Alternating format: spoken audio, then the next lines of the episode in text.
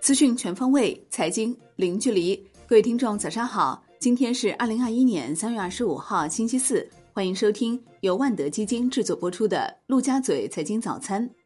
首先来看热点聚焦：制造业企业迎来利好，今年结构性减税力度最大的政策来了。国务院常务会议决定，今年一月一号起，将制造业企业研发费用加计扣除比例由百分之七十五提高至百分之一百，相当于企业每投入一百万元研发费用，可在应纳税所得额中扣除两百万元。实施这项政策，预计可在去年减税超过三千六百亿元基础上，今年再为企业新增减税八百亿元。国务院决定将普惠小微企业贷款延期还本付息政策和信用贷款支持计划进一步延至今年底。对今年底前到期的普惠小微企业贷款，由企业和银行自主协商延期还本付息。并继续对办理贷款延期还本付息的地方法人银行按规定给予激励，激励比例为贷款本金百分之一；对符合条件的地方法人银行发放小微信用贷款，继续按本金百分之四十提供优惠资金支持。中国启动新冠疫苗接种日报制度，国家卫健委公布，截至三月二十三号，我国接种新冠病毒疫苗八千二百八十四点六万剂次。相较前一日增加二百三十八点三万剂次，这也是人类疫苗接种史上首次启动日报制度。长荣海运集团旗下超大型集装箱船长次轮在国际航运大动脉埃及苏伊士运河转弯时不慎搁浅，整艘船横贯在河道上，事故造成苏伊士运河河道内双向严重堵车，至少一百艘往来船只受阻。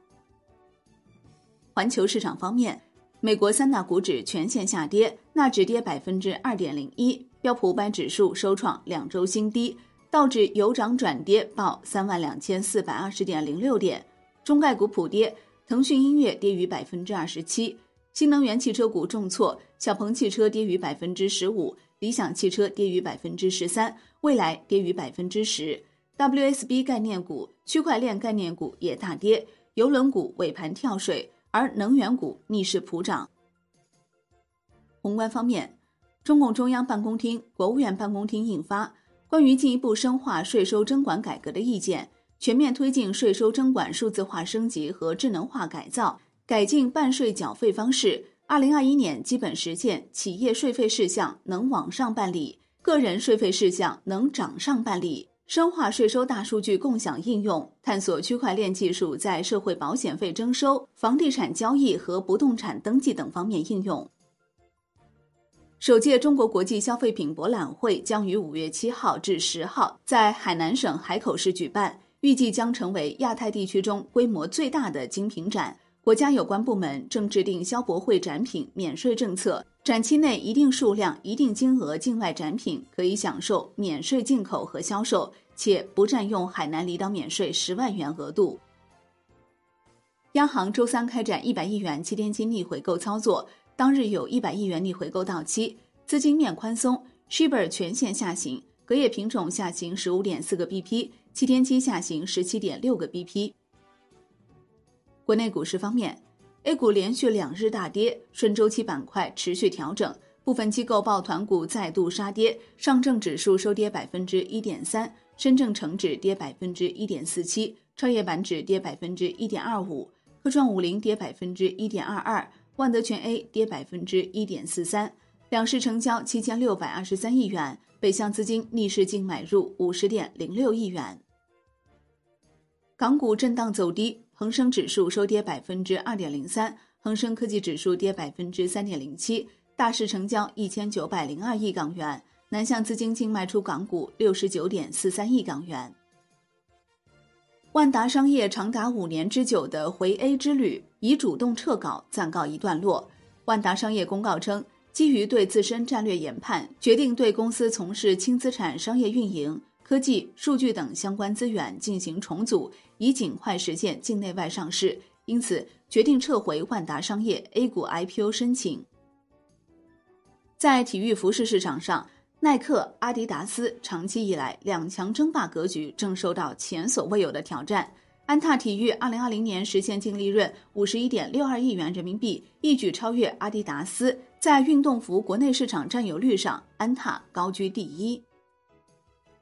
金融方面，银保监会表示，将继续加强监管引领，推进银行、保险机构、乡村振兴金融服务相关内部经营体制和激励约束机制改革。合理增加与农业生产周期相匹配的中长期信贷供给，将尽快出台服务乡村振兴考核评估办法，引导银行保险机构落实金融服务乡村振兴各项政策。楼市方面，今年以来，监管部门屡次强调严防资金违规流向房地产市场，但仍有不少银行顶风作案。仅从三月十五号以来披露的罚单来看。就有近十家银行因资金违规流向房地产市场被罚。产业方面，国家主席习近平指出，健康是幸福生活最重要的指标。“十四五”期间要坚持人民至上、生命至上，继续深化医药卫生体制改革，增加医疗资源，优化区域城乡布局，做到大病不出省，一般病在市县解决，日常疾病在基层解决。为人民健康提供可靠保障。财政部表示，自一月一号起取消港口建设费，四月一号起将航空公司应缴纳民航发展基金的征收标准，再按照财政部关于调整部分政府性基金有关政策的通知，降低百分之五十的基础上，再降低百分之二十。海外方面，国际货币基金组织执行董事会举行会议。就新增六千五百亿美元特别提款权，以向全球经济体系提供额外流动性展开初步讨论。美国财长耶伦表示，经济复苏取决于能否控制住疫情，而疫苗对控制疫情至关重要。当经济复苏时，失业援助应该逐步取消。从长远来看，预算应该走可持续的道路。低利率意味着偿还债务的利息更低。这是衡量债务负担的更有意义的指标。美联储主席鲍威尔表示，国会的财政支持是经济复苏的核心。越来越多的劳动参与将推高失业率，债券收益率的上升反映了经济前景的改善。二零二一年经济增长应该非常强劲，预计物价上涨的压力是暂时性的。国际股市方面，EPFR 数据显示，截至上周三的一周内。全球股票基金净流入资金六百八十三亿美元，创历史最高纪录。过去一个月净流入股票基金总资金达一千六百八十亿美元，反映出全球经济复苏前景改善和大规模财政刺激措施持续提振全球股市。商品方面，国家能源局淘汰煤炭落后产能工作成效显著。截至二零二零年底，全国三十万吨每年以下煤矿一千一百二十九处。产能一点四八亿吨每年，较二零一八年底减少九百一十一处；产能一点零四亿吨每年，降幅分别达百分之四十五和百分之四十一。